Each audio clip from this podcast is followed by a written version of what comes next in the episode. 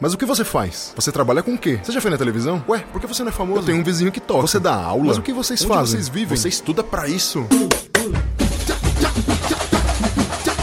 Olá, olá, olá, olá, olá, olá, meus amigos e minhas amigas, meus ouvintes e minhas caras, minhas caras ouvintes, sejam todos muito bem-vindos a mais um episódio do podcast O que os músicos fazem. Eu sou Ulisses Cárdenas, eu sou músico, sou educador, sou baterista e sou perguntador, pesquisador e investigador de tudo tudo que vocês podem imaginar que envolve essa maravilhosa carreira, essa incrível profissão, esse fantástico ofício que é ser músico, musicista, instrumentista, cantor, educador dessa nobre e maravilhosa arte que vocês conhecem como música. Que bom que vocês estão aqui para escutar a gente falar sobre isso. Vocês são as pessoas mais importantes desse podcast. Sem vocês ele não existe.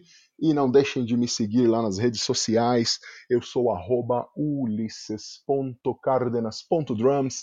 Vocês me encontram no Instagram nessa arroba aí. E não deixem de seguir também o Estúdio Labituca, que é o fantástico estúdio que promove, edita, produz, corta, faz a vinheta e coloca no ar esse podcast que vocês estão ouvindo é o Labituca Studio, arroba Labituca Studio. Sigam eles no Instagram e também sigam o nosso canal do YouTube. Se inscrevam lá.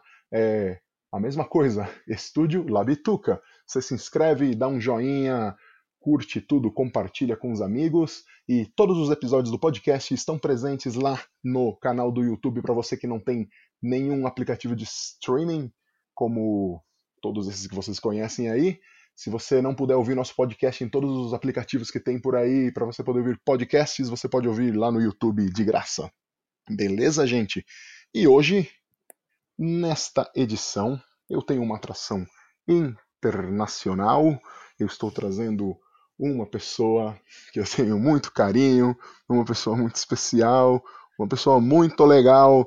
Ela é mestranda em arte e educação, percussionista, educadora. Ela nasceu no Equador, veio para o Brasil para estudar música, para conhecer os brasileiros, para conhecer a cultura. Estamos falando com Sandra Valenzuela. Como está, Sandra? Bom dia, boa tarde, boa noite com todos. Muito feliz de poder participar dessa edição. É, feliz de falar com você, Ulisses, tanto tempo, a gente já se conhece há alguns anos, né? E é isso mesmo. Atualmente eu estou no segundo ano do mestrado em arte e educação na Unesp estou fazendo na linha de pesquisa de, de educação, não de performance. Foi uma, uma decisão importante que eu tive que tomar, porque eu fiz bacharelado, né? O bacharelado tem o caráter puramente de tocar, né? O, você se aprofundar, se aperfeiçoar com os instrumentos, né? Na técnica, uhum. leitura, prática, tudo que é performance, performar. Uhum. E quando eu, fui, eu decidi fazer o, o, o, mestrado, né, eu demorei alguns anos. Eu terminei em 2015 e eu entrei no mestrado ano passado, 2019. Então teve alguns anos ali que eu continuei estudando, fiz uma pós-graduação no Chile, mas não, não tinha entrado de fato no mestrado. Aí eu decidi entrar e eu escrevi um projeto, que era uma coisa muito específica que sempre mexeu comigo, que era sobre o ensino de arte, ensino de música, é, com pessoas que não escutam. E aí hum. eu fico pensando, eu ficava pensando e refletindo como elaborar, porque eu sou uma pessoa que escuta, né? Então, para não ficar aquela coisa, né? Tipo, eu falando de surdo, permitir que, que cada um ocupe seu lugar, né? De, de, de fala. E aí eu fui elaborando, falei, tá, então eu não vou excluir uma pessoa ouvinte, porque a minha, o meu questionamento não é escolher um grupo para trabalhar. Tipo, música para surdos, música para ouvintes, música para cegos. Não era essa a minha ideia. Minha ideia era, era questionar o que, que a gente entende culturalmente como música e, e ver formas diferentes de, de estudo e de elaboração pedagógica mesmo, assim, de aulas, de oficinas, laboratórios, sabe? Os nomes, assim, vem um monte na cabeça, mas que seja, tipo, para todo mundo. Então não tem problema, assim, no grupo, tinha pessoas que escutam, uma pessoa que escutou a vida inteira perdeu por causa da idade, por causa de qualquer coisa, uma pessoa que nunca ouviu, uma pessoa que é, tem pouca audição, tem baixa é, audição, então, aí falei, ah, então talvez ali está o ponto, né, não focar simplesmente em surdos e deixar meio que eh, questionar desde outro ponto, colocar a lanterna em outro lugar, né, da pesquisa. E aí eu escrevi um projeto que é, a princípio, agora ele, ele vai mudar com certeza, mas a princípio era música além do som. Tipo, vai além do som. Uma coisa, não simplesmente o, o, o musical está puramente ligado ao sonoro. Porque aí a gente exclui todas as potencialidades musicais de uma pessoa que não escuta, porque ela não tem acesso ao som, do jeito que a gente tem acesso, né? Uhum. E aí eu escrevi um projeto, porque para entrar no mestrado você precisa fazer um projeto assim, simples, é, pequeno. Aí eu fui, fiz, elaborei, e eu não passei no mestrado performático. Eu queria fazer ainda no, no performance de música, né? Um mestrado em música. E aí várias, várias pessoas que eu tentei orientação olhavam para isso e falavam, Sandra, como você quer entrar no mestrado de música se você quer, tipo, não quer falar de música? Tipo, isso aqui não é música, sabe? A primeira coisa que vem, ele dá uma olhada assim de leve, bem por fora, esse, mas isso não é música, vai fazer dança, entendeu? Vai fazer, tipo, porque eu, eu questiono o papel fundamental do corpo e do movimento para esse fazer musical, enfim. E aí eu falei, então tá bom, então não é esse meu lugar, eu vou para um lugar mais acolhedor. E na Unesp, pelo menos, o meu projeto entrou com muita mais facilidade num, na área de arte educação, uhum. onde é uma área uhum. muito aberta. E entram vários projetos, tipo, entram artistas, dançarinos, atores, é, musicistas, cantores, todo mundo que tiver um projeto com uma base pedagógica, entra. Ou pelo menos, claro, faz a prova, faz a redação certinho, responde tudo e, e pode ser aprovado. Aí eu consegui entrar, mas não fiz mais performance. Aí eu entrei no, na área mesmo de, de arte educação. Aí agora estou, agora com a pandemia, não sei como é que vai fazer, tá, tá, tá tendo, assim, os momentos muito bons e momentos, assim, onde eu não consigo, assim, abrir o computador e escrever. Tá bem muito louco, muito louco. Mas a princípio, esse metade do ano que vem, para maio, junho, eu já devo ter finalizado. Então, uhum. tá mais ou menos desse jeito, assim, por enquanto, né, atualmente. Olha, interessante, é, é interessante isso é, que você levantou de questionar o que é música pra gente, né, como que a gente enxerga a música, e se a música é só isso que a gente consegue ouvir, porque somos ouvintes, a gente ouve, a gente só conhece essa realidade, né? Exatamente. É, como é, como você encara essa? O que me chama atenção é por que, que o pessoal da faculdade de música não quis aceitar o seu projeto, não entendendo que isso é música? Quais, quais são as limitações que você acha que a gente tem na nossa área de música? Como, o que que faz a gente o que, que faz a gente ser tão conservador a ponto de falar, olha, não, eu acho que isso não é música? Por que a gente pensa que música é só é só quem é só som. Por que, que só som é música? Exatamente. Esse, esse é um dos grandes. Uma, coisa que me, me mexe comigo há muito tempo, né? Inclusive no bacharelado mesmo. Uhum. E eu uhum. acho que eu, eu estava procurando no lugar errado. Às vezes, até a área de performance, né, de mestrado em performance, ela pode ser ótima para quem procura isso, mas eu estava indo lá para procurar uma coisa que não tinha para mim, que não era para mim. Realmente, eu estava questionando, uhum. o meu questionamento é pedagógico, é como você ensina música.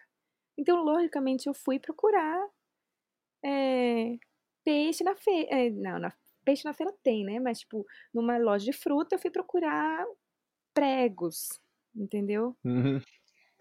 e aí, não, não, deu, não, não tinha como mesmo.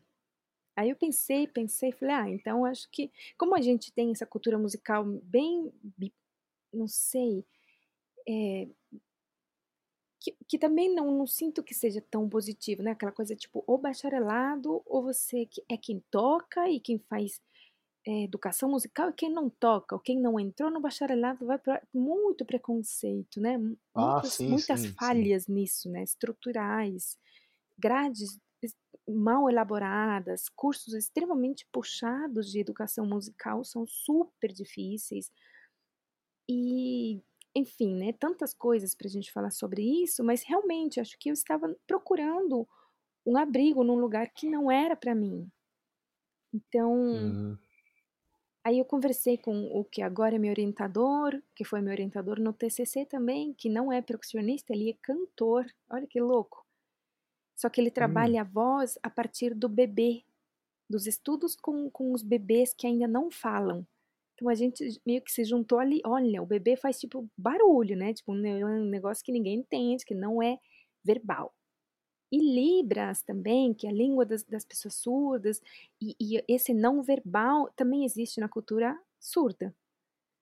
Mesmo que seja, tipo, silenciosa, vamos dizer assim, mas tipo, a gente conseguiu achar pontos em comum para a gente conseguir dialogar como orientador e orientanda por causa do trabalho dele com bebês. Aí eu conversei com ele e ele disse, Sandra, por que você está indo para o mestrado em performance se você não vai, tipo, você pode até performar no mestrado, mas não é esse o intuito da sua pesquisa. O- corpo da sua pesquisa está indo para o pedagógico, está indo para a educação.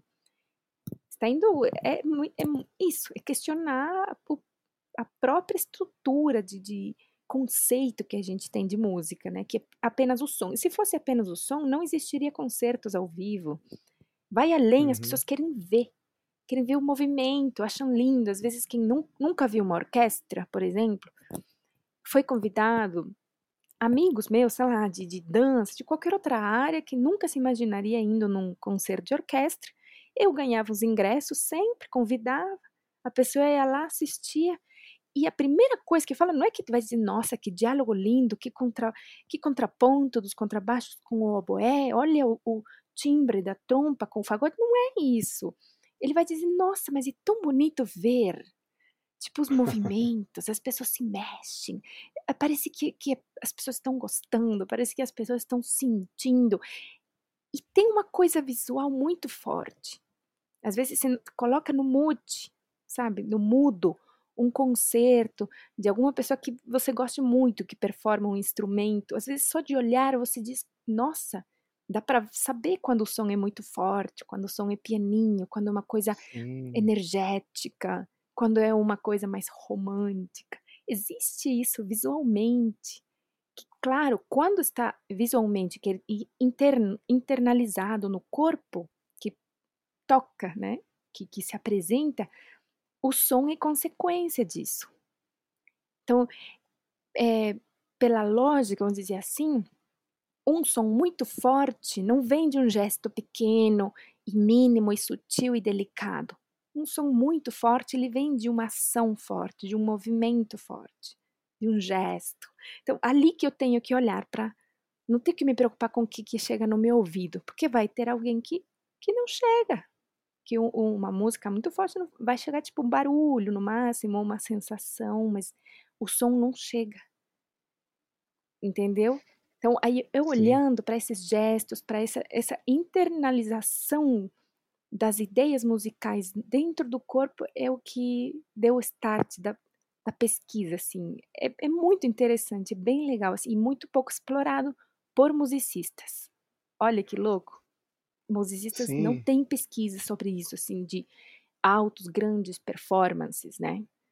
Tem muito na área terapêutica, que quando já tocou muito errado, ficou com muita dor, aí foi, aí pronto, tudo torto, com dores até assim, o, o calcanhar, e aí se preocupa com o corpo, diz, nossa, o que será que eu fiz e tal. Mas pedagogicamente, para ensino, a gente olha muito pouco para esse corpo, né?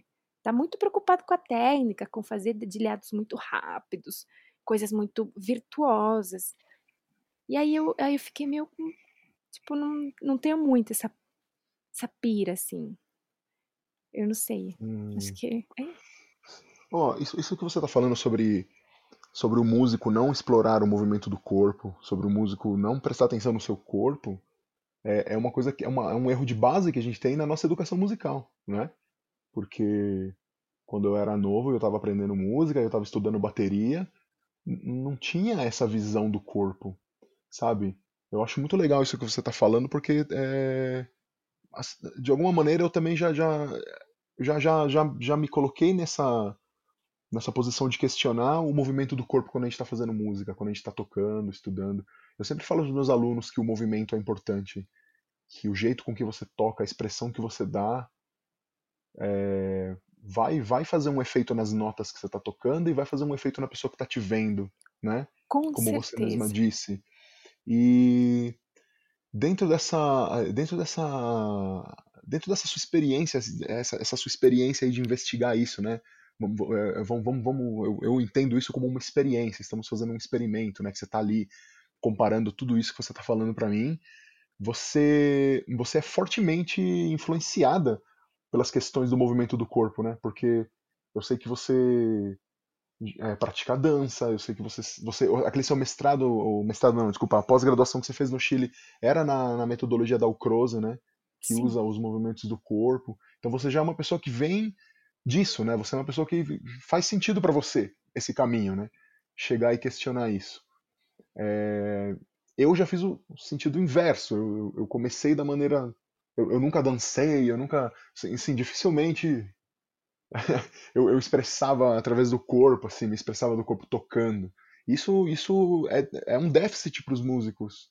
O que, que você acha que faz com que a gente não perceba isso? Porque se nós temos, por exemplo, o Jacques Dalcroze, que mostra pra gente que o corpo é importante, é... por que a gente não é ensinado assim? Porque, o que acontece na nossa criação de músico lá? quando somos bem pequenininhos. O que, que você imagina que possa fazer isso? É muito interessante isso que você diz, Ulisses, porque justamente eu pego sua própria fala. O que, que a gente fez quando é pequeno, por exemplo, né? Hum. É muito isso, são coisas de base de educação musical. É de, desde que você entra na escolinha de música, uma escola que vai te preparar para um conservatório, inclusive no conservatório mesmo, que já é uma instituição de um nível muito bom, né? Falando assim de performance. Mas está nas bases mesmo, está essa ideia de que de que a gente fica muito preocupado assim do pescoço para cima, na teoria, em aprender a ler e, e, teoria e história da música e tudo mais, e fica muito isso assim, tipo, ou muito na teoria ou muito na prática, mas na prática do instrumento. A gente está preocupado com o instrumento, com a uhum. execução. E eu acho que tem a ver com até modelos é, de, de virtuosismo jovem, que, que, a gente é bombardeado o tempo inteiro. Vemos os vídeos, cada vez as crianças e ficando muito boas e muito rápido. E se vê as pianistas de quatro anos tocando, sabe, essas coisas. E fica Sim. essa ansiedade de você de você ver o mundo correndo e você tá engatinhando.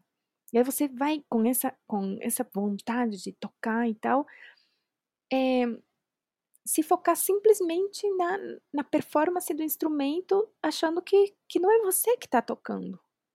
Às vezes, muitos problemas do instrumento que a gente não consegue, não, bateria, ai, não consigo fazer essa virada. É, marimba, ai, não consigo fazer esse salto de notas. Caixa, bateria, qualquer coisa assim, vários instrumentos, a gente se olhar, às vezes, como a gente colocou os pés no chão, já resolve. Tipo, uhum. nossa, não, uhum. espera, tá, você está simplesmente muito longe do instrumento. Ou você está muito, o instrumento está muito baixo em relação ao seu quadril, está muito alto. Sim. Então, eu acho que é isso, assim, a gente se olhar como separado, como que ausente do instrumento. E a gente é, na uhum. verdade, um instrumento, ele é uma extensão de você. Se você pudesse, se, sabe, se expressar e o instrumento te ajuda simplesmente a esse canal de saída. Uhum. E ali, nos, é, eu acho que isso faz muito com que a gente não olhe para o corpo assim. para o nosso próprio, né? Essa coisa assim. E achar que o, o movimento corporal, não, deixa para educação física, deixa para quem é dançarino, deixa para quem, tipo, nasceu com o dom. Eu mesma, por exemplo, não tenho formação de bailarina, mas eu já fiz balé, já contato improvisação, Sim. faço capoeira, tô fazendo yoga, tudo isso eu vou me experimentando só assim para não é para, ah, vou fazer um espacate agora, não é para essa coisa de almejar conseguir um objetivo físico. Simplesmente para eu entender, olha, eu tenho certos movimentos, pequenas curvas, é, e tudo isso pensando inclusive em tocar mesmo, né? Depois uhum. ir com, esse, com toda essa bagagem para o instrumento.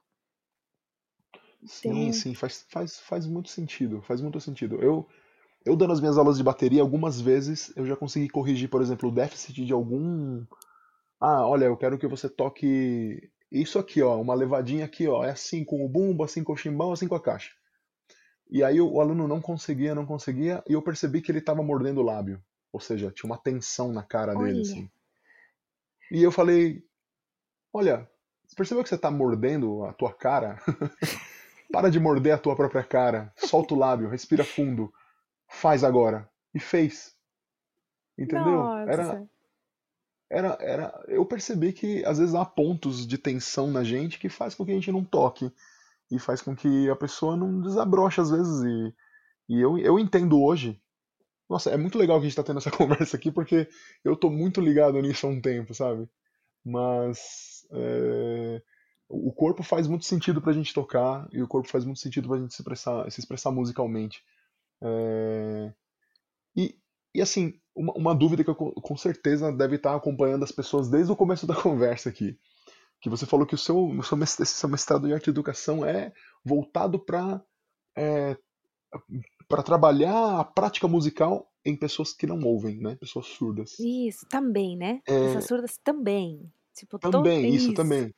Isso também. Então, é, bom, já ficou bem claro numa das falas que as pessoas não ouvintes, elas seguiam muito pelo movimento. Então, os movimentos que a gente faz quando está tocando fazem com que elas tenham um estímulo, né? Fazem com que elas apreciem ali, é, de alguma forma, uma execução musical. Além disso, além do, além do visual, como mais uma pessoa que não é ouvinte é, é capaz de apreciar a música e praticá-la? Como você pode deixar para a galera isso daí? além do visual, uhum. além do visual, eu, eu acredito muito no, no físico. No físico, uhum. uma coisa, sabe? Porque muitas das coisas, do, dos termos que a gente usa musicalmente para para dar qualidade na partitura, por exemplo, a gente lê staccato, legato, suave, romântico, muitas dessas palavras que caracterizam a música, né, o que compositor quer escutar. Imagina, o compositor ele coloca palavras para conseguir que, que, que, através das palavras a pessoa imagine o conceito e transmita através do instrumento, né?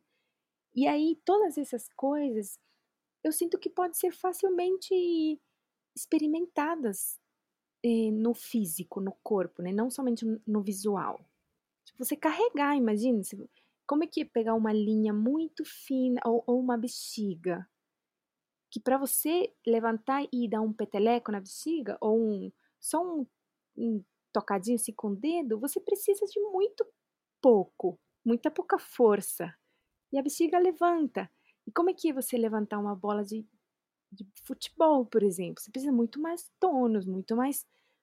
Porque a, a bola já tem muito mais peso.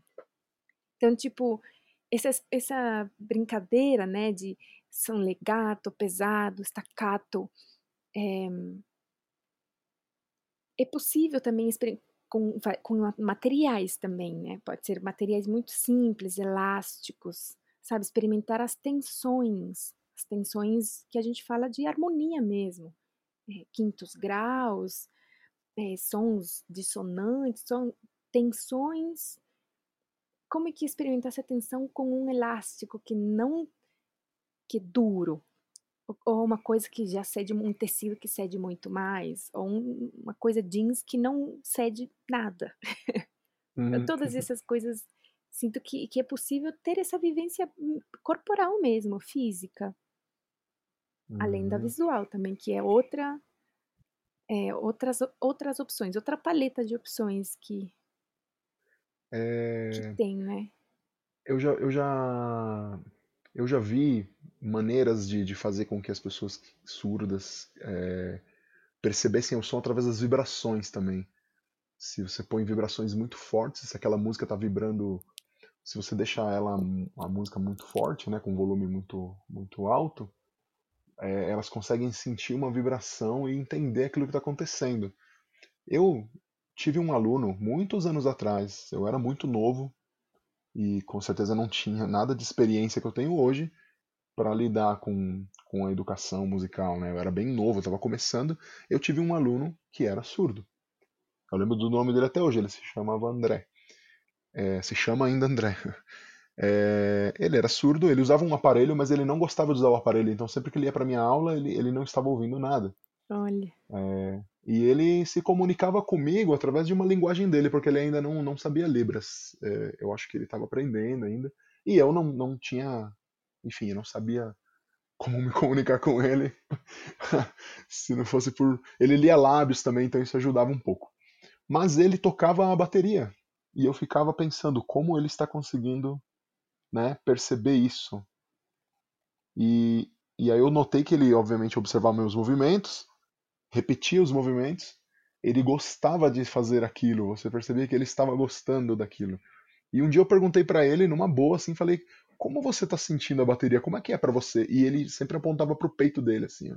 uau! e eu fiquei pensando, o que, que ele tá querendo me dizer? Aí eu falei, você sente a bateria? Aí ele, ele batia no peito, assim, apontava pro peito e fazia joia para mim. E, e, emitia sons, né? Ele, ele não era é, não era mudo, né? Obviamente, né? Ele emitia os sons dele, então ele falava para mim emitindo alguns sons assim. Então eu, eu, saquei que ele sentia a vibração daquilo, aquele negócio vibrando, sabe? Fazendo bum, pá, bum, bum, pá, bum, bum. Ele, ele gostava de sentir isso. Eu acho que de alguma maneira ele percebia o que, que era grave através dessa vibração, o que era agudo, e ele sentia essa diferença. Ele percebia o bum, pá, tum, pá, sabe? Será Sim, que. com certeza. Será que era isso? Com certeza. Assim, eu eu acho errado? muito mais, mais possível quando ele que toca.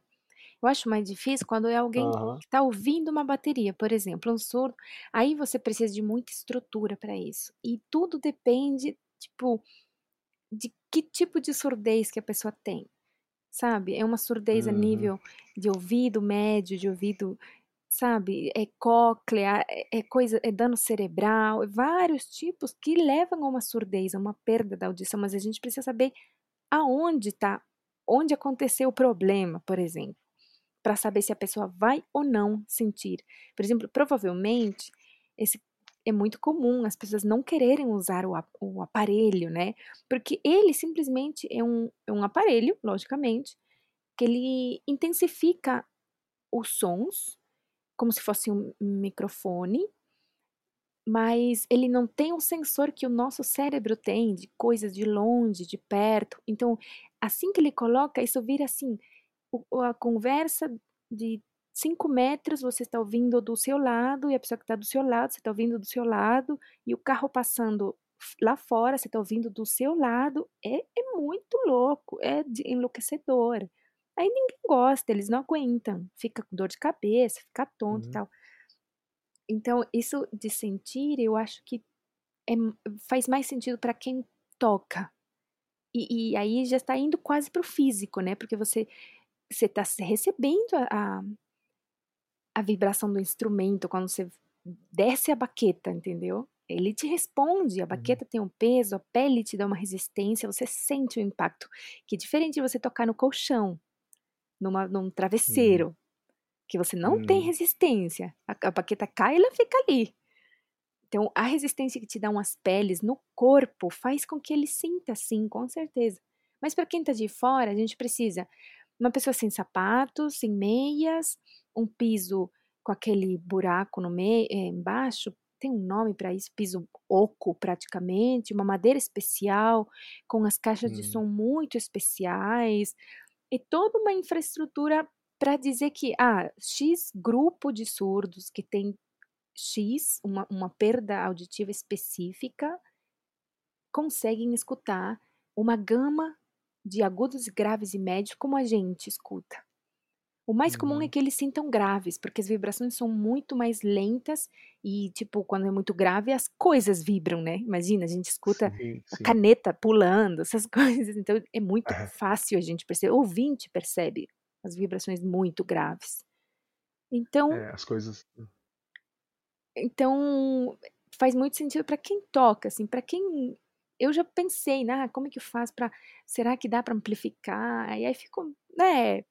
Afinal, é meio que forçar alguém que, que não consegue ouvir a tipo, ah, escuta um 10%, então vamos ficar olhando para esse 10%. Eu preferi olhar para o resto de 90% que ele não ouve, então vendo, ele não ouve mesmo, então vamos, vamos, vamos explorar outras coisas. Ele enxerga, ele sente, ele se mexe, ele caminha, sabe? Tipo, não ficar olhando para que, o que, que não dá. Eu preferi olhar, tipo, Sim. tipo, todas as outras possibilidades musicais que o surdo tem, né? Ou uma surda, uhum. não sei. Sim, sim. E aí a gente faz música de uma maneira que não necessariamente estamos usando o som para fazer música. Que é o, o, primeiro grande questionamento lá que você levantou também, né? Isso é fantástico, fantástico. Eu vejo em muitas, é, em muitas estratégias de educação musical, é, no próprio Dalcroze, na, no Orff, é, estímulos visuais, assim, né? A gente fazer música e fazendo estímulos visuais e tudo. Pô, isso faz todo sentido. Se você tirar a música, a gente está fazendo música ainda. É claro. Por que não? A gente Por tem. Que não? Geralmente a gente. Né? Por que não, né? Geralmente cada movimento expressa uma textura da música. Às vezes a gente. Ah, olha, na parte A da música a gente vai fazer esse movimento. Na parte B é outro, a gente vai pegar um cartaz e vai levantar. Tá aí. Olha a forma acontecendo. É música. é música, né? Fantástico, Exatamente. fantástico. Né? Sandra, é, mudando, não, não que esse assunto não seja tão importante, mas passando para uma outra questão aqui, um, um, outro assunto interessante a respeito de você. Como eu falei no começo, você veio do Equador. Você chegou que ano aqui no Brasil mesmo? Foi 2011? Isso, bem no comecinho, assim, na 2011. virada de ano mesmo. Bem no... Isso, você chegou em 2011, então você já está aqui há nove anos. É, e você fala muito bem português, né? Todo mundo repara que. Reparem que quase não há sotaque na Sandra, gente. Ela fala muito bem. Eu demorei para identificar no começo, quando eu conheci ela. Ela falando, eu. Meu, tem alguma coisa nessa menina aí, meu. Eu ficava tentando decifrar. É verdade. E aí. E aí, bom, enfim. É, descobrimos depois que éramos. É, como se diz? eh, hispanohablantes, hispanohablantes. é, e lá no, lá no Equador, Sandra, o pessoal. É, é obviamente, eu, eu não, não, não conheço muito o Equador. Te, te, te confesso que não, não, não pego para ler a respeito do Equador. Não, é, imagino que a maioria dos ouvintes também não sabem é, muito a respeito da cultura equatoriana. É, você poderia falar para a gente como é a música do Equador? O que, que tem lá? O que, que é autenticamente equatoriano? Qual é a origem da música praticada no Equador? Como se consolidou essa cultura é, musical lá no seu país? Então, no Equador, eu acho que, que aconteceu um processo muito parecido com os o resto de países, né, a, da América, né, que foram é, conquistados é, por uhum. europeus, né?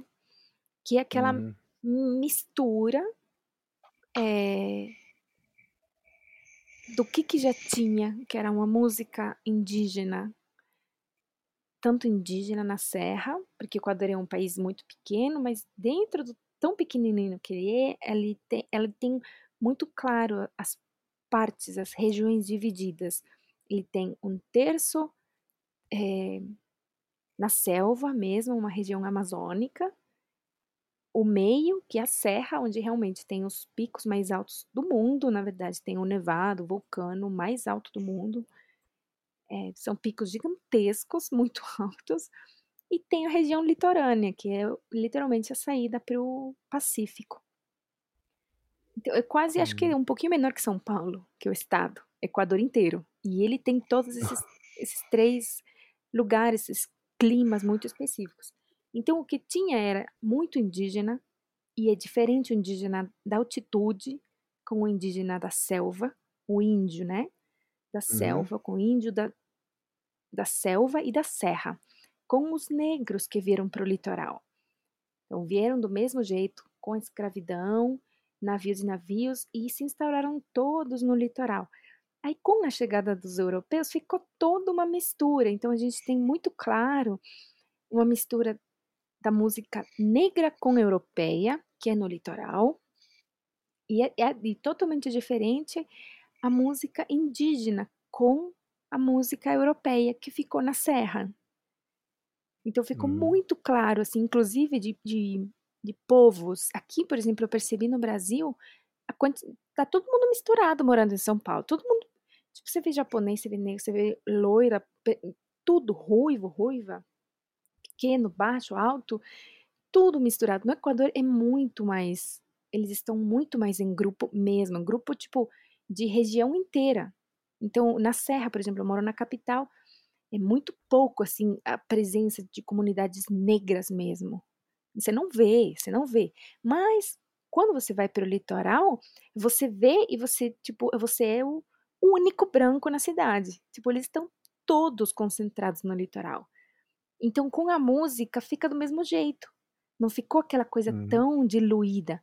Ficou o litoral é música é, de origem africana, com a influência dos espanhóis, com certeza, mas ali tem muitos tambores, muita marimba de chonta, né, que é uma madeira, Uhum. muita música tropical mesmo, a influência da salsa fortíssima, a presença da salsa muito, muito, muito no Equador. E em comparação com a Serra, que é uma região fria, onde as pessoas, eh, os animais mudam. Então a gente tinha peles de animais diferentes para fazer tambor mesmo, assim, mas era lhama, outros tipos de, de ovelha, coisas que eles precisavam para se vestir. E, e as árvores, tudo muda, né? A natureza, então com certeza os materiais da natureza para confeccionar instrumentos já mudava. A música, muita flauta na serra, Uhum. é, vários tipos de flauta, né? Flauta de pan, as quenas, que são essas flautas mais compridas, e muitas variedades infinitas, É, é, o charango também faz parte da, e da, da muitas do cordas, exatamente, Hum. e muito instrumento de corda. O índio da serra, ele tem esse, a música da serra, né? Todo mundo é, conversa com corda, é muito triste. O índio, ele é triste, ele é saudoso, ele, ele tá no frio, ele tá sozinho, sabe? Ele, tipo, ele tem que ir para a cidade, ele tem que largar sua, sua, sua terrinha, tem tudo isso, tá impregnado até agora na música indígena.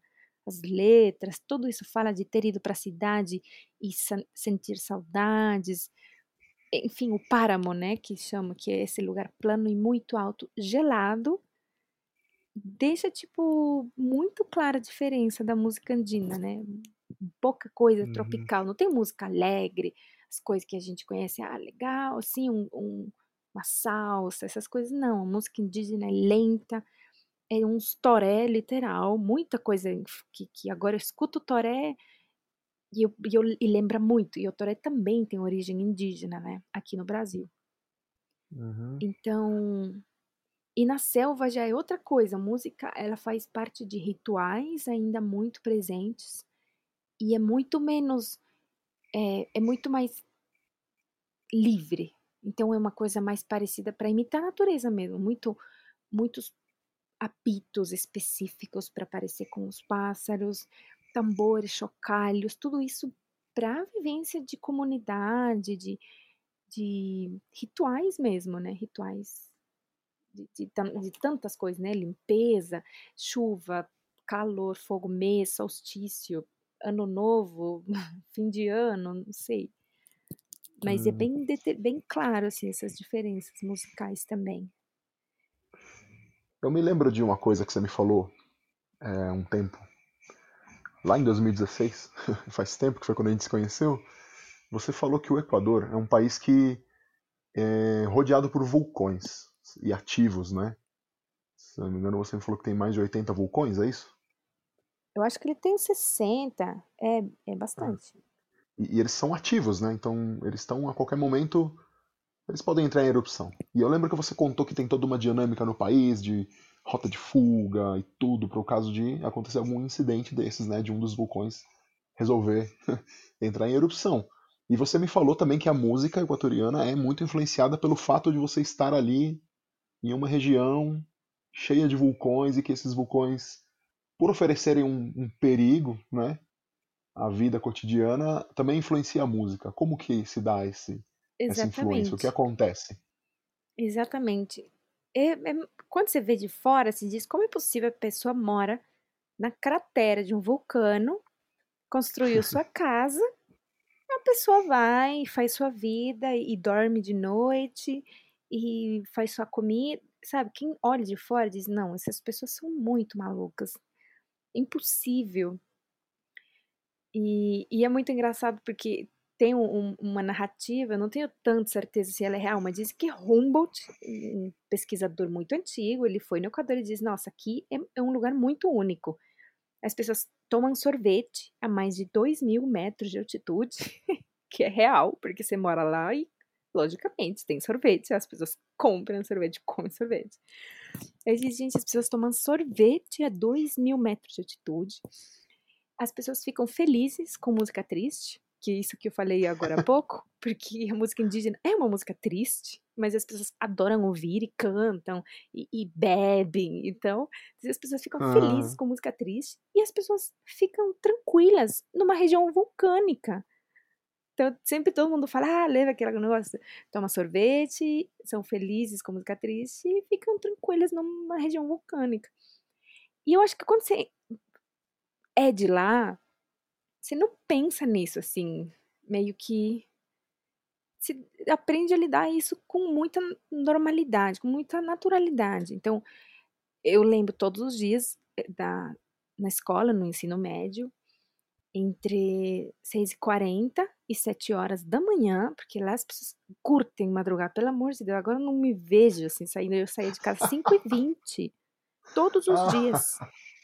Da manhã, eu saía 5h20, era de noite. Imagina. Dava de noite eu ia para a escola.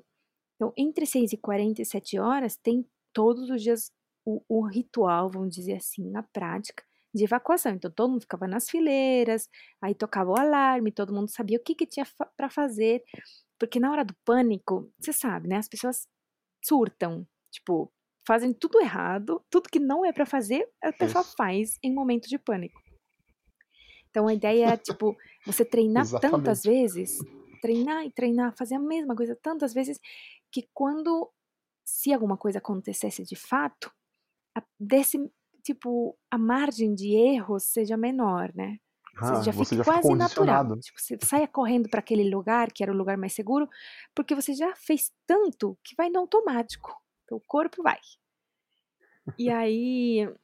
É um condicionamento, né? Exatamente. É só repetir, repetir, repetir, que uma hora.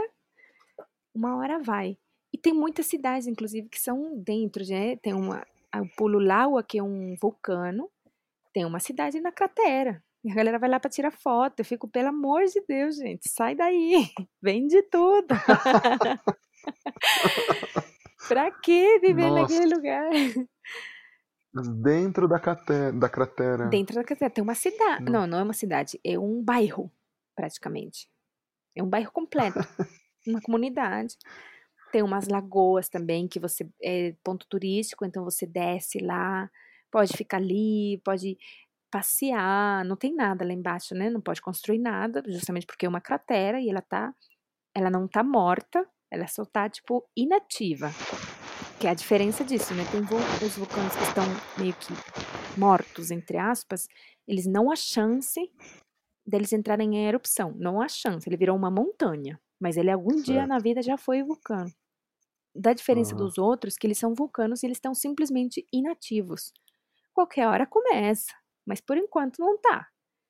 E esses pontos turísticos são vulcanos ativos que eles não, vulcanos inativos. Então eles não estão ativos, mas não não, tipo, há a possibilidade de qualquer hora começar. Sim, eles não, eles não morreram, né? Não morrer, exatamente. Eles não são montanha, eles são vulcanos. E, e cê, não sei o que, que acontece na, no pensar, né? Como é que as pessoas lidam com isso, mas realmente, vendo de fora, se diz, nossa, não é possível. Como, como faz o negócio? Como? Não. Sem chance, é... né? Mas. E essa, essa, essa questão de estar tá rodeado por todas essas montanhas o tempo inteiro, assim, as canções equatorianas cantam a respeito disso? Falam a respeito dos vulcões? Canta muito. Do, do... Tanto dos vulcões, porque lá tem uma tradição indígena muito forte, né? Ali, no Equador é um país que miscigenou, normal, tem pessoas brancas, tem pessoas tal, mas a presença de pessoas indígenas ou de raízes com traços é muito mais forte do que o Brasil. Muitíssimo, muitíssimo. Tanto que as pessoas brincam aqui, né? Olha aí a cara de peruano, assim. É, é real isso, porque aqui tem muitos peruanos, muito mais do que Equador. No Equador é a mesma coisa. Então, você vai lá no Equador, é muita presença de, daquele mesmo padrão indígena. Cara mais uhum. redonda, olho mais puxado, a bochecha mais para fora, baixinho, cabelo uhum. liso, pouco pelo no rosto, pouco, quase nada de pelo no rosto e tal. Uhum. Então, ainda se mantém muitas tradições, muitos, muitas formas, as alimentações ainda muito, a alimentação é ainda muito indígena. Então, a forma de vida ainda preserva muitas coisas. E dentro disso é essa cosmovisão de ver a montanha como um ser, né? Ali as montanhas têm nome e sexo, tem relacionamentos entre as montanhas. Você sabe que montanha é filho de qual montanha com qual montanha. Isso é real. E a música também Nossa. fala sobre isso. A música fala dos rios, dos lagos. Então tem uma montanha que é Imbabura. É, Imbabura é um homem, por exemplo. Aí a que está do lado, que um nevado, Caiambe, Caiambe é uma mulher. Aí os dois se casaram e tem um filho que está ali logo atrás, que é um pequenino, uma montanha pequenina. Então tem todas essas lendas e as pessoas, tipo, é isso, assim, meio que tomam como se fosse real. E na música acontece a mesma coisa. Cantam as letras, contam as lendas, contam as histórias, os romances entre as montanhas. É muito louco, assim. Eu tô achando. Nossa, eu tô achando demais. Não, eu não, não, não sabia nada a respeito disso. É inclusive, muito. Inclusive já me deu vontade de ler e de conversar mais com você também a respeito, para conhecer muito, mais. Muito, muito, muito. Tem o pai, fica... tem o pai, o Pitincha, aí tem o, o Ruco Pitincha, que é o, o Ruco é velho em Quichua. Ah, o Ruco Pitincha é o mais velho. Aí tem o Guagua Pitincha, que o Guagua é, é criança, né? em Quichua. Guagua né? Neném? Né? Guagua Neném, exatamente. É, aí tem o Pitinte, que é o Guagua, e tem o é, Ruco, que é o velho. Chile... Então tem o Imbabura, não sei o quê. Guagua é, uma palavra, é uma palavra indígena, então? Guagua sim, com certeza. G-U-A-G-U-A, né? Olha só. E aí tem é, um no lago... Chile a gente chama neném de guagua. É, com certeza, Peru também, Bolívia. Não, não sabia que era um nome indígena. Una guaguita, no guaguita, né? Sim, super comum. Legal. Muita. Essa presença de palavras em Quechua também no Equador tem muito, muito, muito. Tem muito, assim, quantas vezes você vai traduzir alguém ou você vai tentar, tipo, conversar com alguém, você percebe a quantidade de palavras em Quechua que a pessoa ainda usa. Só falta colocar no dicionário. E muitas delas acho que até já tem no dicionário, tipo, da língua, assim, do Equador, porque hum. não é hum. possível as expressões, tipo, achachai. Tipo, que frio. Tem muitos. Todo mundo fala tchá-tchá e a tchá-tchá tipo, ficou. Ficou para sempre. Todo mundo vai entender. Ah. Qualquer classe social vai entender. Ela faz parte mesmo da língua. Ah, então, é ainda bem puro, assim, essa coisa. Bem enraizado. Muito bom, muito interessante. Sandra, fala pra gente qual é a sua relação com a performance musical. O que, que mudou de quando você começou até agora? eu, eu comecei com clarinete, né? Tcharam! eu comecei com clarinete. Eu era criança e era minha mãe tava assim querendo que eu estude música, que eu faça música e tal. E meio que eu era uma criança e minha mãe falou: "Não, você vai tocar esse instrumento, porque meu avô tocava clarinete. Então você vai tocar esse instrumento". Aí eu fiquei obrigada um tempo sem me achar no clarinete mesmo, eu não conseguia desfrutar, não, achava um porre as aulas, não sei. E aí, quando eu consegui mudar, eu fui para percussão achando que ia ser bateria. Então, eu fui, entrei no conservatório no, na prova, fiz uma prova muito simples de caixa, umas coisas assim. O professor é um amor, eu gosto muito dele até agora. E aí, eu entrei no conservatório achando que era bateria. Aí ele, não, a gente vai ver uma, uma coisinha ou outra de bateria, mas. Aí ele começou a me mostrar o mundo da percussão. Eu tinha 13 anos. E aí eu comecei a pegar o gosto, fazer, fazer, fazer depois que eu vim para cá e depois da faculdade, de tantas coisas que você vê que não é simplesmente tocar bem, né? Você tem que tocar, você tem que fazer comida, você tem que trabalhar, você tem que dar conta de, de ir no consulado para resolver pepino, tantas outras coisas, fazer compra, você chega, não tem papel higiênico, você esquece de comprar papel higiênico, tantas outras coisas, que aí você começa a perceber a importância de você, é, do tempo. Acho que é uma das coisas principais que, que justamente o tempo vá dando para as pessoas, tipo, profissionais e, e gente que trabalha com música. Você aprender a trabalhar da melhor forma possível, no, melhor, no menor tempo possível. Então, como é que eu ficava 8, 10, 12 horas na Unesp? Era 12 horas de rendimento bom? Não era. Entendeu? Hum, jamais, Fazia as jamais. contas. Fazendo as contas, eu teria, sei lá, três horas e meia de rendimento bom. O resto era aquele café que vai lá, aquela conversa com o colega, que não, tipo, tudo muito diluído. Aí quando você sai da faculdade, precisa, ou inclusive na faculdade eu já tinha que trabalhar, o tempo inteiro eu tive que trabalhar. Aí você vai percebendo que que dá para você economizar tempo no estudo. Eu acho que isso é uma das melhores sacadas que muitos conservatórios não ensinam direito assim, como você ter um estudo eficiente. Como você conseguir gostar de estudar. Não é aquele porre que, ai meu Deus, eu tenho que estudar, ai que coisa, entendeu? Uhum. Economizar tempo no estudo é fundamental, que quando você tem uma vida mais que não é de faculdade, né, onde você tem a tarde inteira, você vai ficar na faculdade matando aula ou indo na aula, você tá lá. Você não, não vai para lugar nenhum, você tá com uma vida de estudante, entendeu? Quando você sai disso, dessa bolha, porque sempre acho que a faculdade é uma bolha, você sai de lá e se diz, nossa, meu Deus, onde que eu tô? O que que eu tô fazendo? Aí você precisa, é na marra mesmo, aprender a estudar, a ter duas horas por semana de estudo. Época, sei lá, final de semestre, tá muito trabalho, muitos cachês, não sei. Você tem, tipo, 40 minutos no dia para estudar. Se você não estuda esses 40 minutos, já era, você não vai estudar. E aí corre atrás do, dos pratos quebrados depois, né?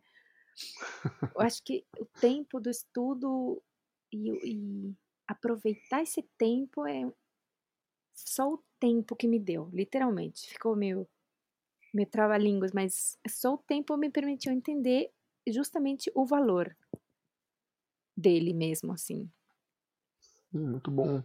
Dentro dessa, dentro do contexto que você trabalhou um tempo, né? Você tocou em orquestras, porque você é uma percussionista sinfônica, né?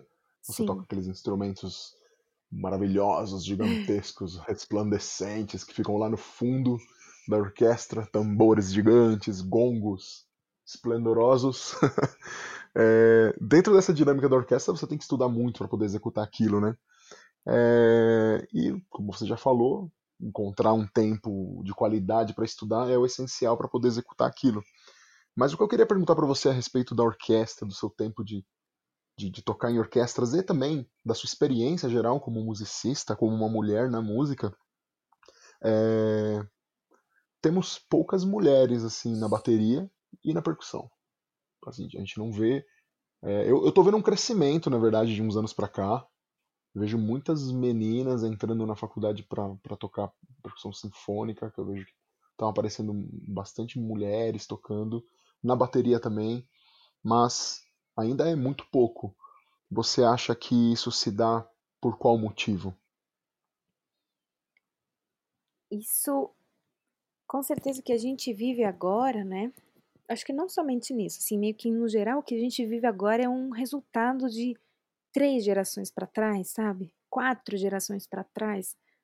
Precisa de muito tempo para as coisas se instaurarem e a gente vê o resultado, os resultados, sabe? A gente vive agora o, o, o que sabe, a escravidão, os, os resquícios a gente está vivendo agora, está vendo ainda, entendeu? Então, com a Uhum. questão de mulher e de certos instrumentos, eu acho que não é muito diferente, assim. A percussão sempre, né? Os tambores e as mulheres, eles sempre foram é, ocupando um lugar da feitiçaria, da bruxaria, da, sabe? Muitas culturas afro, muitas culturas é, indígenas não permitem mesmo, não, não faz parte do ritual uma mulher encostar numa pele. Por, com certeza eu desconheço totalmente essas peculiaridades de cada cultura, de cada rito e tal, mas é, eram, são, eram práticas comuns, né? A mulher era, por exemplo, tambor de crioula, ela não pode tocar o tambor. São pouquíssimos lugares que ela é permitida tocar no tambor. Ela, ela ocupa o lugar da dança no tambor de crioula, por exemplo. Então, isso dando um exemplo muito específico, né?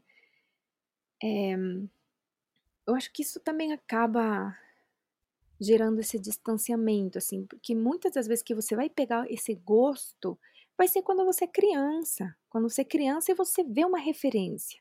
Então a gente não tem referência. E 30 anos atrás, 50 anos atrás, as pessoas não tinham referência. Ver uma mulher tocando para você dizer, nossa, que lindo, olha ela. Mesmo que seja tipo, ai, eu gostei do colar, eu gostei da roupa, o que seja, mas tipo, você ter a referência na sua frente. Sem referência, tipo, as pessoas vão mesmo para uma referência do canto, é uma referência dessas coisas que a gente pensa que, ah, os instrumentos de mulher, né?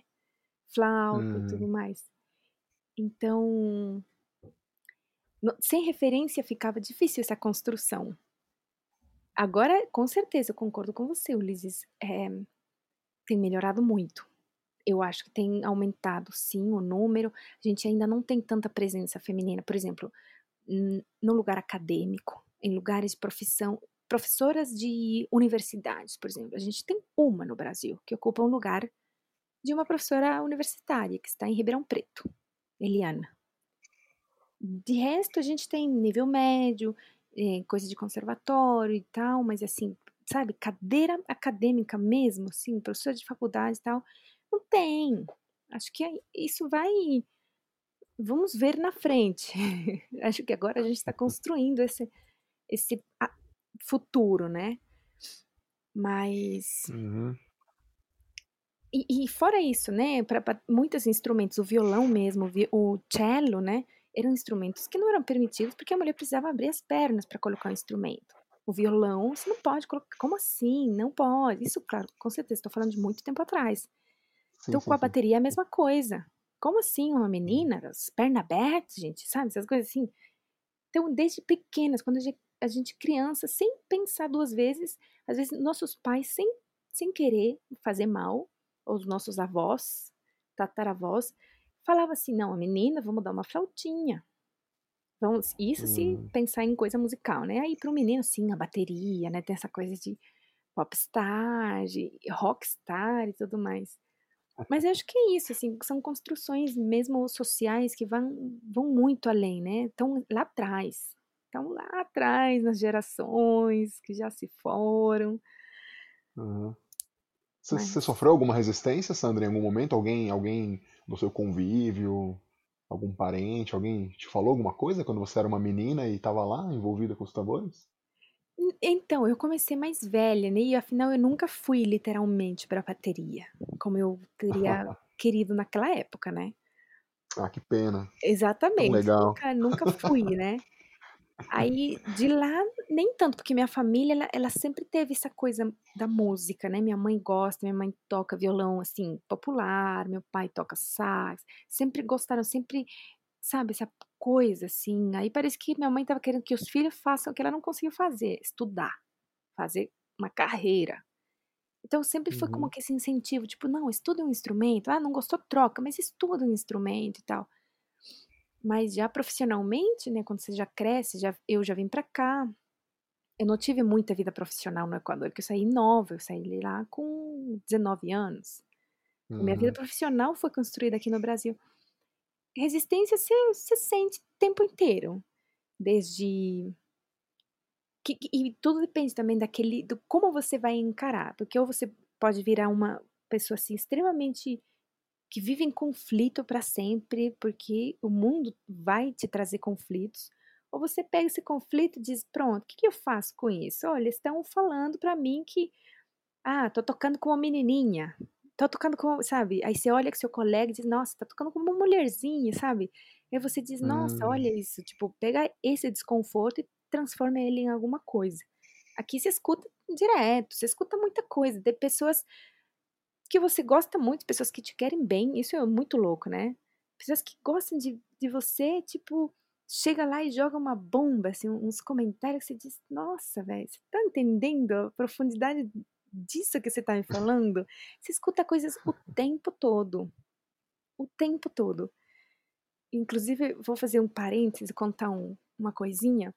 Uma experiência conte, rápida, conte. assim, eu, eu sou parte de um coletivo que chama Tranças, um coletivo de mulheres onde é, percussionistas, onde a ideia é tocar músicas escritas para percussão por mulheres compositoras. Então a ideia é assim, compositora mulher escrevendo para percussão, a gente executa essas obras e dá essa visibilidade para esse repertório. E aí a gente se reúne há muito tempo, já tem ano passado a gente já fez dois concertos. E nesse segundo concerto, a gente estava, claro, tem muitas mulheres e muitas mulheres falando naquele lugar do da dor, né? Muitas mulheres que ainda sofrem isso na pele e, e ainda é difícil de lidar. Outras pessoas, talvez eu estou me sentindo nesse lugar de que eu já sofri na dor, já chorei horror, já passei os perrengues muito feios só por causa tipo de comentários de e tal, hum, mas que agora não tô falando no lugar do ódio, não tô falando no lugar da dor. Eu tô, tipo, hum. cuidando das que estão sofrendo agora com isso, assim, não me sinto muito naquele lugar. E a gente fez um concerto temático. Então, o concerto era águas. E tinha muita coisa, tinha coisa para experimentar, tinha bolinha de água, justamente essas coisas sensoriais que a gente falou no começo. Esse concerto era Uhum. super sensorial. Você tinha que tomar umas, uns shots de, de coisas, que estava tudo com tinta verde para você não reconhecer a cor do, tipo, suco de manga, suco de uva, estava tudo verde. Como aí era para você diferenciar no gosto mesmo, né? E aí bolinha de sabão, escaldapés, era uma loucura, foi incrível. E entre uma peça e uma outra, a gente tinha que fazer certos ajustes com a montagem dos instrumentos. E aí surgiu a ideia de colocar um áudio como se fosse uma um áudio de elevador, vamos dizer, até todo mundo ajeitar a próxima peça. E nesse áudio tinham várias gravações de todas as coisas que a gente escutava. Então a gente reuniu uma, base de, tipo, assim, um arquivo de muitas frases, de muitos ditados, de experiências reais, isso só da gente, não foi nem, ah, fizemos uma enquete nas mulheres do mundo, não, entre a gente, que éramos um 10. Ah, escreve aí, manda aí uns áudios de tudo que você já ouviu e te dou eu. Então, tipo, cara, foi sinistro. E a gente colocou esse áudio, fez uma mixagem de todos esses áudios, ficou rodando assim, uma fita gigantesca entre uma música e outra. E aí a gente, como que nada estava acontecendo, continuava arrumando os instrumentos e as, e as pessoas que estavam percebendo esse conteúdo de falas já era tipo suficiente. A gente não falava assim, ai, a gente contra e, e, a gente não gosta de ouvir. Não, não precisou fazer escândalo nenhum. A gente simplesmente colocou como uma música de elevador todas as falas que falavam, inclusive os professores que estavam presentes no concerto. Imagina isso. Hum. Tipo, muitos professores, muitos colegas homens que foram no concerto assistir, eram as pessoas que a gente ouviu, o áudio que estava sendo reproduzido. Imagina, tipo. Então era E- isso, assim, tipo. Ah, genial, genial. E é, Nossa. então, tipo, é isso, não precisamos, tipo, colocar cartazes e fazer barulho e fazer uma. Eu acho ótimo quando acontece isso também. Mas como a gente estava dentro de um concerto, eu falei, nossa, como é que a gente faz uma manifestação num concerto sem que ninguém perceba que é uma manifestação? As pessoas. A gente, rolou, de fato, uma baita manifestação, uma exposição absurda, mas as pessoas não perceberam. Ficou tipo, nossa, que horas que aconteceu isso? E eu tô tipo. Então, sim, é, é complicado. A nível de orquestra é muito complicado ainda, porque ainda é uma estrutura hierárquica muito forte. Muitos maestros ocupam o lugar e, e que, que, ninguém vai tirar eles dali. E eles têm uhum. o poder de falar assim o que o que vier na cabeça e sem noção e não há processo que sirva assim vários maestros que eu conheço estão com dois três quatro processos ali arquivados e não vai dar nada então uhum. é, é, complicado assim mas é um tema muito interessante também de falar porque quando você escuta de fora, você diz, nossa, mas como é possível uma coisa tão absurda assim? E depois que você vai entendendo, tipo, não é absurda, são discursos que, que são repetidos para tudo, assim, no, no, geral, assim. Machistas, homofóbicos, gordofóbicos e tudo mais. Hum. Que... Racistas. Racistas. Exatamente. Uhum. Então, é só mais um, na verdade. Dentro de ah. tantos outros, né? É realmente, realmente um, é um processo, é um processo que está acontecendo. É, eu sou homem, sou um cara branco, hétero. Eu já reproduzi durante a minha vida centenas de vezes coisas abomináveis. É, ah, sim, eu tenho que admitir. Não adianta nada a gente levantar esse, esse papo aqui e eu pagar de. Olha, eu sou o Ulisses Cárdenas, eu sou o entrevistador do podcast e eu sou. Não, já errei também, já fui um babaca, Sim, sabe? E é. com, com certeza, com certeza ainda em algum, com certeza, porque como você falou, pessoas que te querem muito, pessoas que estão contigo falam coisas e com certeza eu, eu, eu, devo ter agido como babaca ainda na última semana, sabe? Sim. São, pro, são processos que a gente tem que estar tá todo mundo junto para desconstruir, não com adianta certeza. nada. E a gente tem que ter adianta tem que ter, estar tá disposto. Sempre penso, às uhum. vezes, uma pessoa que está com lá seus 60, 70 anos, ok, você pode até discordar, você pode colocar seu ponto de vista, mas eu acho que toda essa energia a gente é, é, as gerações que estão vindo, assim, os nossos colegas, como você. Sim. O meu amigo que está ali, que ele não quer me, me magoar, mas ele fala uma coisa que me magoa. Olha, eu vou te falar uma coisa, você pode escutar? Isso aqui me magoou, não gostei. Olha, eu acho que você está ah, por que que gorda é, é xingamento, velho? Por que que você fala, ah, aquela gorda? Não é gorda, sabe? Tipo, de tantas outras coisas. Acho que a energia tem que estar focada Sim. no que vem. Tem vezes que assim eu penso, falei, gente, essa pessoa nunca vai mudar. Jamais. A pessoa vai morrer desse jeito. Então, esquece. esquece, vai Fogo. perder é. no rolê, entendeu? Sim, sim.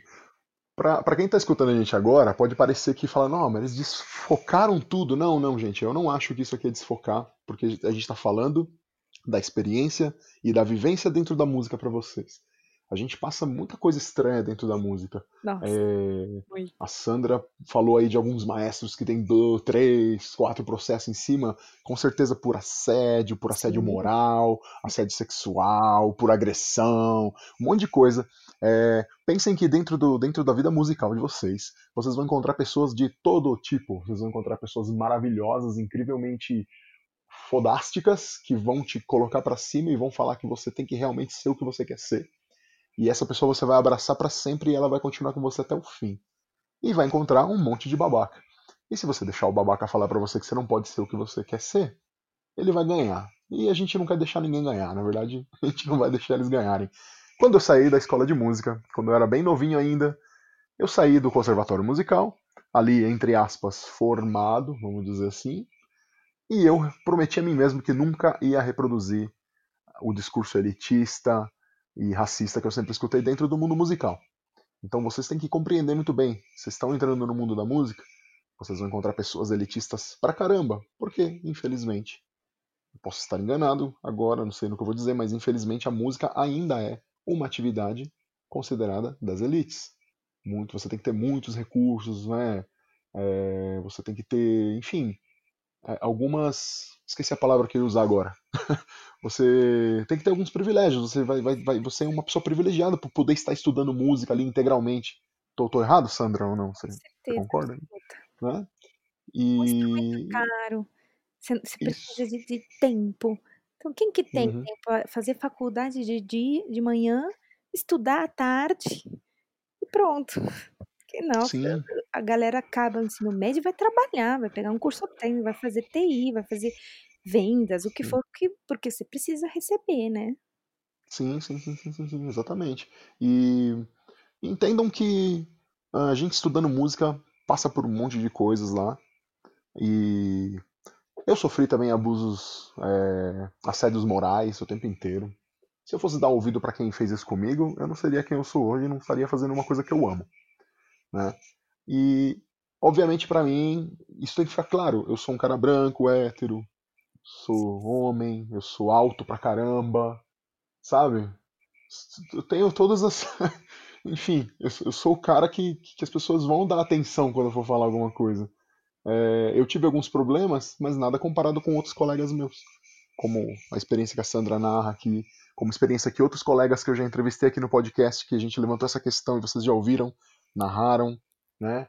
Então, meu, a gente, a gente tem que entender o mundo que a gente está se metendo também. O mundo, o mundo musical é um mundo corporativo muito estranho também, assim, tem umas coisas muito esquisitas lá. E você vai ter que dar um jeito de lidar com essas coisas esquisitas e combater essas coisas esquisitas, né? Eu estou muito mais jogado na educação desde, desde muitos anos da minha vida e eu tento combater dentro da educação todos esses processos discriminatórios que a gente está discutindo aqui. Obviamente, como eu já falei, eu, eu já fui babaca, já falei babaquices e é provável que eu tenha sido babaca alguns dias atrás ainda, sabe? É, então a gente tem que se policiar, é isso. A gente tem que se vigiar, certo? Não é isso? Certíssimo. É isso. é isso. É, mas Sandra, obrigado por, por, por expor a, a, a, sua experiência, obrigado por, por entrar nesse papo. Acho que é muito legal. É, eu quero que as pessoas cada vez mais falem sobre isso dentro da música porque eu acho importante. E vamos. Estamos aqui já há mais de uma hora conversando. Vamos finalizando. Vamos chegando. Dá para conversar muito mais ainda, cara. A gente poderia fazer um podcast de quatro horas falando sobre muita coisa a respeito de, de orquestra, a respeito de, a respeito de estudo musical, a respeito de pedagogias, como a gente estava falando no começo. Esse assunto que a Sandra levantou do, do, da dissertação de mestrado dela é interessantíssimo para mim. Eu gostaria muito de ficar conversando sobre isso. A gente poderia, inclusive, marcar um dia só para falar sobre isso aqui no podcast, só para levantar a, é, questões a respeito disso com outros educadores, inclusive, né? Seria bem legal. E, bom, vamos indo para o fim mesmo. Vamos fazer o finalzinho que todo mundo está acostumado. Sandra, você nasceu no Equador, rodeada por vulcões prestes a explodir, perigo eminente ali, mas mesmo assim viveu com felicidade, tomou sorvete no frio e dançou com músicas tristes. Isso, você veio para o Brasil, estudou música no Brasil, você se apoderou da cultura brasileira ali de uma maneira que, que sabe, cara, melhor do que eu e muita gente, você sabe, enfim, você é uma pessoa que está sempre ali em cima ouvindo e, e tentando descobrir o que são, de onde vem, para onde vão aqueles sons maravilhosos do Brasil que você tanto gosta e fala. É, e, e, você se tornou uma musicista de orquestra, você se tornou uma educadora, agora você é uma pesquisadora. Aliás, agora não, né? Sempre. A gente sempre pesquisa, você sempre foi uma pesquisadora de tudo que você faz. É, por que, Sandra? A minha pergunta é por quê? Por que você faz isso que você faz? Por que, que você. É, é isso. Por quê? Por que tudo isso? Por que você fez tudo isso? Fala pra gente, por que você é o que você é, Sandra? Nossa, parece uma pergunta tão simples, né? Tipo, por quê? Aquela pergunta de criança de três anos, que é começa a perguntar o porquê de tudo. Mas por quê? E é muito. É, é tão simples, né? E eu acho assim que tem algumas coisas. Porque eu sou muito curiosa, muito inquieta. Então, às vezes, ir para vários lugares Tipo, ah, música, mas e se não escutar? Vamos pesquisar, aí vamos aprender Libras, aí não sei o que, ah, vamos aprender capoeira, ah, vamos estudar forró. É, é muito essa, é uma consequência de muita hiperatividade, que eu acho que faz parte de mim, assim, eu tenho, mais do que brigar com essa hiperatividade, eu tenho que meio que acolher e saber lidar melhor. Então, porque, né, todas essas coisas que eu faço tem a ver com essa hiperatividade, com essa curiosidade e com, com essa, esse gosto mesmo de, de quando entro em algum negócio, eu vou muito fundo, assim. Gosto muito de viver a, tanto o lugar, a cultura, a língua. Então eu entro, eu entro assim para, sabe, viver o dia a dia. E aí e, e isso acaba levando, né? Uma coisa vai arrastando a outra, vai chamando a outra, vai linkando com uma outra. E essa coisa de sempre buscar, né? Da, da pesquisa, tanto da pesquisa é, eu podia nem ter entrado no mestrado, e eu acho que eu ia estar tá fazendo a mesma pesquisa. Tipo, a mesma coisa. E, e, sempre acho assim que muitas pesquisas incríveis não estão nem sequer na academia, estão na vida mesmo. Só que pesquisou pandeiro, tá ali tocando demais e Com não certeza. precisou passar pela academia.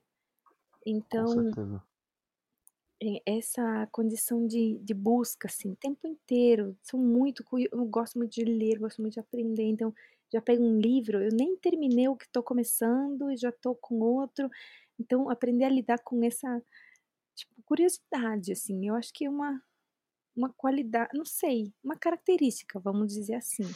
Está sempre muito em movimento, muito pilhado, uma energia assim que, tipo, vou dar um time, vou assistir uma série, mas vou fazer um tricô junto, custa nada fazer duas coisas ao mesmo tempo.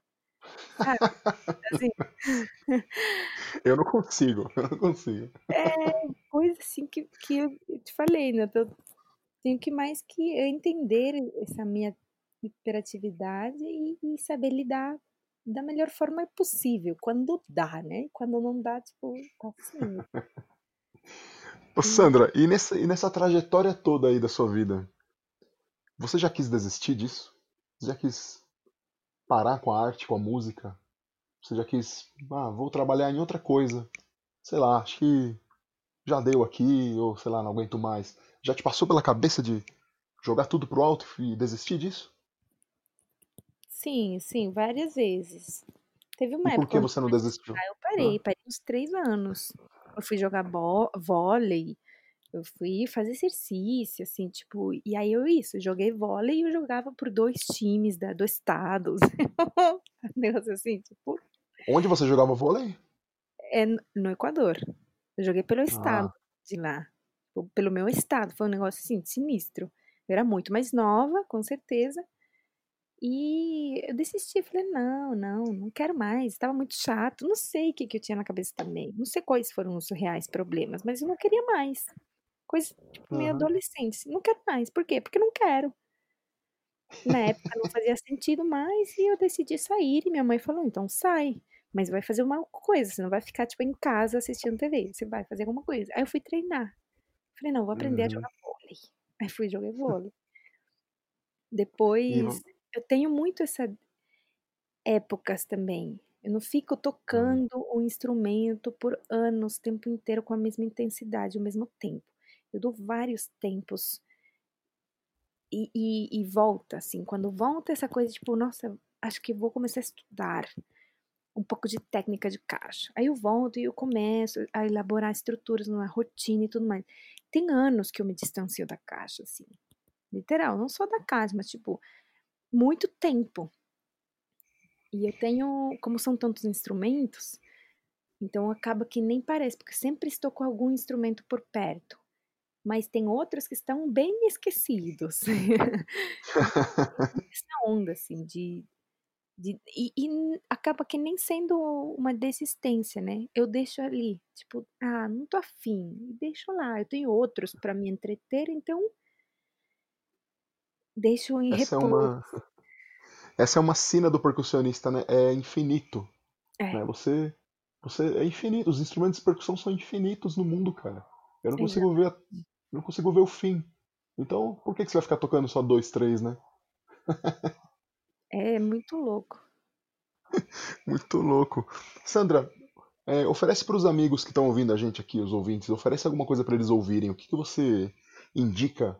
Artistas, álbuns, canções, músicas, gêneros específicos? O que que você poderia sugerir aqui para que as pessoas ouçam em suas casas? Olha, vou indicar um. Como é que chama? Um, um disco que ele está no Uhum, YouTube. uhum, É, ele foi colocado não, não tem muito tempo, assim, por um amigo meu, inclusive. que quando ele publicou, ele nem podia. Ele, na verdade, tipo, não era permitido ainda, não tinha direitos oficiais, né? Tem essas coisas para você publicar, hum. pegar um CD que você comprou e passar para o computador e subir na internet, assim. Mas acabou que acabou que o, o, mesmo Paparroncon, que é um, Paparroncon é um ícone no Equador de marimba, de uhum. música com marimbas. E é aquela tradição afro muito forte. E aí a gente sempre teve contato, sempre fui na casa dele. É um mestre muito velho, tá com mais de 90 anos, muito velhinho. E ele fabrica os instrumentos, e ele fala, e ele conta as histórias. Né? Essas pessoas são contadoras de histórias geniais. Uhum. E aí tem o disco dele, que acho que é muito legal. Ele chama Paparroncon, tipo Paparroncon, e Katanga com K. K-A-T-A-N-G-A. Aí você coloca Marimba Paparroncon no YouTube, é o primeiro que aparece. Esse disco vale muito a pena. Eu escuto ele há muitos anos. Tipo, às vezes me dá uma vontade, eu pego lá, ah, eu vou escutar ele. E eu escuto de novo, de novo, de novo. É, é um CD muito legal. Aí de artistas, pelo menos do Equador, que eu acho que talvez é mais novo, né, para os ouvintes, né, legal é, conhecer.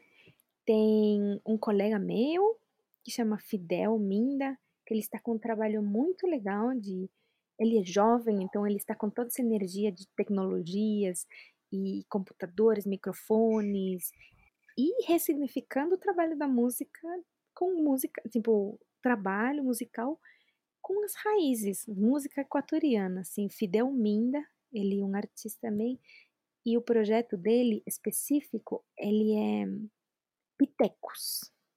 Tudo junto, é uma palavra só e tem um, é, e o C, é o, o C, o som de C é um K. Então, P I T E K U S, pitecos. Uhum. E ele se chama Fidel Minda. Fidel Minda. Fidel Minda. Ah. Fidel Minda, isso. E outro também que é muito legal, que é compositor, e ele vai mais pro lado da canção, mas com todas as raízes. Ele faz uma canção com o ritmo próprio, indígena e tal. Ele chama Alex Alvear. Alex Alvear? Isso. Ele tem muita coisa no YouTube também, Spotify, eu gosto muito dele. Ele tem uma trabalho autoral dele ele é um equatoriano que ele estudou fora, na verdade, só que ele voltou. E uhum. aí tem o autoral dele e tem outro projeto dele, Mango Blue, que é de salsa, mas tipo uma salsa jazz, salsa, é muito legal também. Mas o trabalho autoral dele já é lindo, assim, uma coisa mais leve, mais suave, músicas, canções, canções. Muito bom, muito é bom, isso, muito bem bom. interessante. Então é isso aí, galerinha. Já anota no caderninho aí. Paparroncon e Katanga. Esse I Katanga não é tudo, é, é Y, espaço, isso. Katanga. Beleza, isso. gente? Paparroncon e Katanga. Fidel Minda, Pitecos e o Alex Alvear. Alex Alvear. Man... Alex Alvear, né? Com isso. L. Né? Mango Blue. Escutem lá, escutem lá. Tomem nota e ouçam essas maravilhosas dicas da Sandra. E agora é hora da lojinha, todo mundo sabe, é hora de vender tudo, é hora que o nosso, o nosso entrevistado fala tudo que ele puder falar. Para vocês que estão interessados em contactá-los e contratar os serviços, ou ver os produtos, ou assistir os canais de YouTube deles, enfim. Sandra, vai lá, 3, 2, 1, pode vender. Tudo pela metade do preço, gente. A promoção da quarentena. Então, eu sou percussionista, então, para concertos, shows, música, gravações de CDs, é, qualquer trabalho musical, né? Performático e aulas com certeza, né? Criança, adulto, projetos tanto formais de educação formal como escolas, como educação não formal, tipo oficinas, mini cursos, tudo mais. Também tá ali no, meio que esse é meu perfil pessoal, né? Mais o que é voltado para música. Daí também é uma coisa que a gente nem falou. Eu sou doula, muito louco. Uhum. Eu sou doula, trabalho também com maternidade. E esse é outro um perfil diferente, né? É, mas como é, tipo, eu falo agora e depois eu dou o Instagram, é isso? Isso, vai mandando bala aí. Então, o meu pessoal é Sandra Daniela Mora, mesmo assim, tudo junto, que está no Instagram. E no Facebook também, com o mesmo nome, Sandra Daniela Mora. Aí eu tenho um perfil é, um pouco esquecido, mas ainda tá, tá engatando, assim, tá? Que é de doula e eu trabalho com consultoria de amamentação e, e várias outras coisas com o trabalho de gestantes e pessoas no pós-parto, que ele chama Tâmaras e Luas, também está no Instagram e está no Facebook, arroba Tâmaras e Luas. E aí eu sempre fiz muitos trabalhos manuais, e eu tenho essa coisa assim de gostar muito, eu tô no metrô, tô em viagens longas, eu sempre fiz crochê. E uma das coisas que é meu passatempo agora ficou muito mais evidente de que eu gosto muito de fazer isso.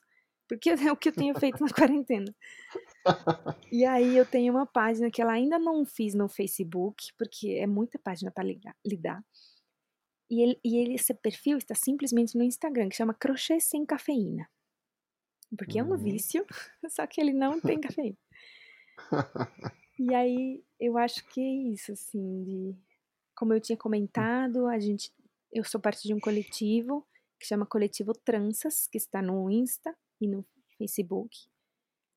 Também uhum. a ideia é trabalhar com material que tem bi biografias de compositoras. A gente está engatando esse ano já, decolando literal, está sendo bem legal, muitos projetos. E eu acho que é isso, deixa eu lembrar. Mais alguma coisa? É isso. É isso. muito bom, muito bom. Amigos e amigas, sigam a Sandra nas redes sociais, acompanhem aí as páginas dela. É, no perfil pessoal dela, ela sempre posta algumas performances. É, e é muito legal, eu tô sempre acompanhando, tô sempre vendo ali, tô sempre curtindo. Eu sou um cara bem ativo no Instagram. Embora ultimamente eu não tenha postado tantas coisas, mas estou sempre vendo os colegas. Vale a pena, dá uma olhadinha lá nas coisas que ela faz. Quem quiser aprender música, fala com ela. É uma excelente educadora. É uma pessoa que tem uma pegada muito mais amável. Vocês percebem que ela tem uma voz que já é mais acalentadora. Vocês, vocês reparem ali nas, na, nas preocupações dela com a educação musical que a gente discutiu no começo. Ou seja, é uma pessoa que vai estar tá ali para te fazer tocar, vai te ajudar a tocar e vai ser de uma maneira leve, uma maneira amorosa, sempre, como eu sempre digo, música se ensina com amor.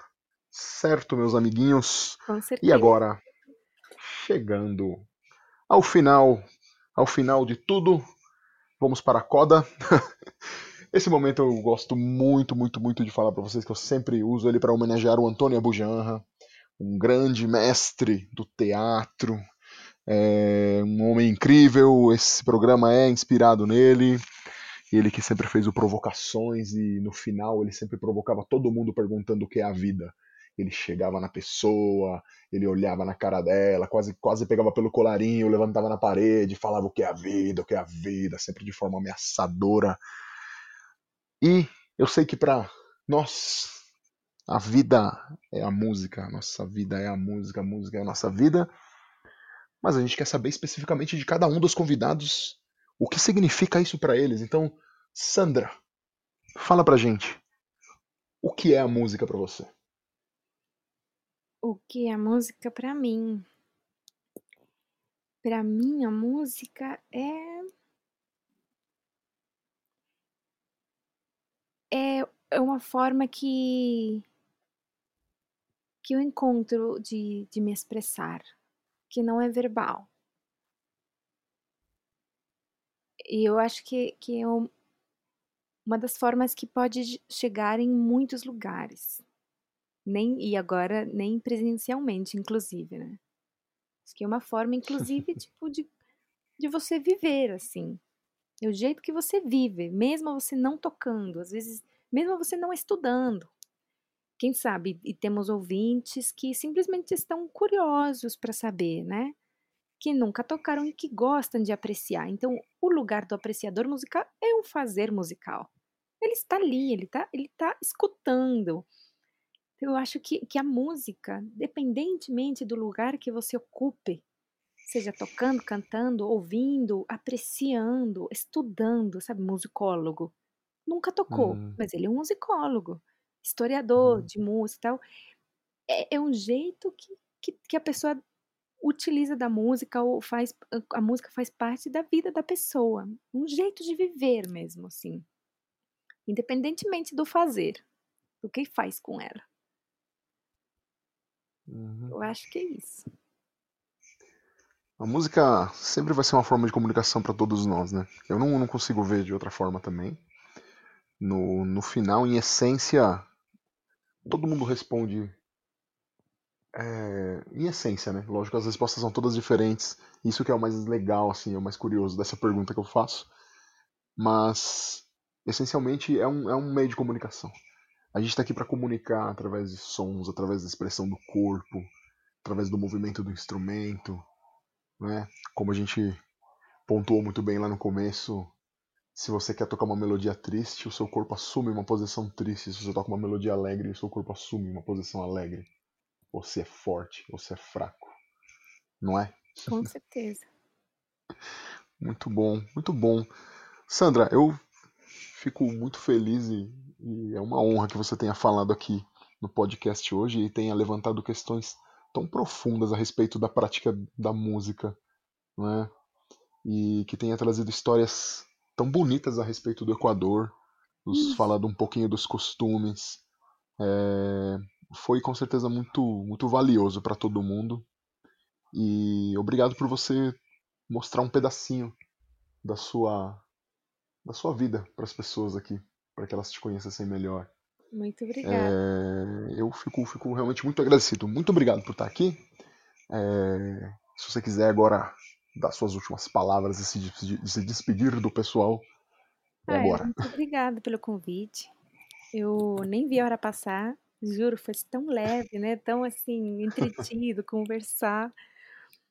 É, muito obrigada mesmo pelo convite. Espero que, que tenha que tenha sido interessante, né? Trazer coisas diferentes, coisas novas ou desconhecidas, né? A gente não traz nada novo, né? Só coisas desconhecidas mesmo. E é isso, é muito bom. Acompanho aqui o trabalho desde. Nossa, eu acho que começou faz um tempo já os, os podcasts, e, e é isso. É isso, acho que meu, minha mensagem final é, é, é não importa, assim, o lugar, não, não é porque ah, eu não estou na cadeira da fileira de naipe da USESP que, que, eu, que eu não sou o suficiente musicista, que eu não sou, sabe, apreciador, escuta, sabe? Você tá de bode de tocar, tudo bem, ouve. Pega um negócio que você nunca, mas escuta. Eu acho que isso já é muita coisa. Então, e se quiser simplesmente tocar, toca. Também tudo vale. Mas é isso, agradecer mesmo o convite. Foi um prazer mesmo poder compartilhar um, um pouco, né, das experiências e, e que isso continue, continue. Parabéns mesmo. Então é isso, minha gente, meus amigos, minhas amigas, meus ouvintes. Sandra Valenzuela, muito obrigado por ter vindo para cá falar com a gente. Muito obrigado por dispor um tempinho de você para conversar aqui a respeito disso que a gente ama tanto, que é a música. Muito obrigado a todos vocês que estão ouvindo aqui, vocês que ficaram até o final. Que bom que vocês ficaram até aqui. É um grande prazer ter vocês aqui escutando a gente e refletindo junto com a gente. Muito obrigado. Esse podcast só existe por causa de vocês. Vocês são as pessoas mais importantes para que esse podcast exista. Não se esqueçam disso, ok? Me sigam nas redes sociais também. Não esqueçam disso em ulisses.cardenas.drums. Sigam o estúdio, arroba. É, é isso, é, arroba Labituca Studio. sigam no Instagram. Sigam também o canal do YouTube, Labituca Studio. É, compartilhem, apertem o sininho, se inscrevam, curtam, ouçam todos os podcasts, compartilhem para seus amigos. Muito obrigado mesmo por todos estarem aqui. Continuem estudando música. Não deixem que ninguém diga para vocês que vocês não podem ser o que vocês querem ser. Jamais. Sigam sempre em frente, cabeça erguida, concentração estudem o tanto que vocês puderem estudar. E é isso, gente. Muito obrigado. Tchau. Este programa foi gravado no estúdio Labituca. Produção, edição e direção Pedro Zaluba e Mauro Malatesta. Pauta Ulisses Cárdenas. Façam música, não façam guerra!